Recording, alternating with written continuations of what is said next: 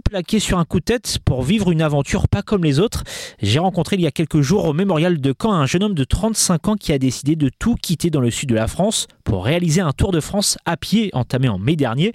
Stéphane Lorca a vendu son commerce, sa librairie Maison de la Presse, sa maison et sa voiture pour pouvoir partir totalement libre à la conquête des paysages, de la nature, mais aussi des gens, histoire de revenir à l'essentiel et de se rendre compte de ce qui est important pour être heureux.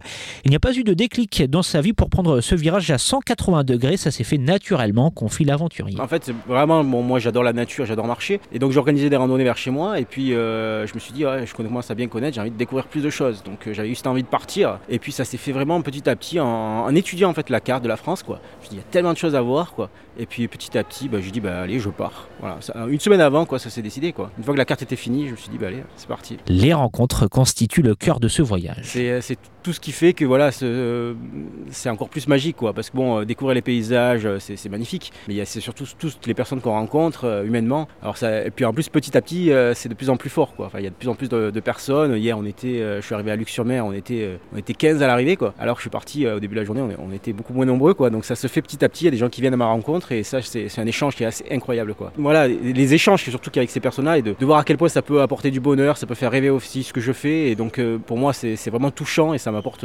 énormément, quoi. Donc voilà, c'est euh, une façon de, vivre et de voyager qui, qui, me plaît énormément et que j'espère pouvoir faire euh, encore après, quoi. Une fois rentré chez lui dans le sud de la France, dans le Gard, fin 2024, Stéphane Lorca écrira un livre pour raconter ce qu'il a vécu.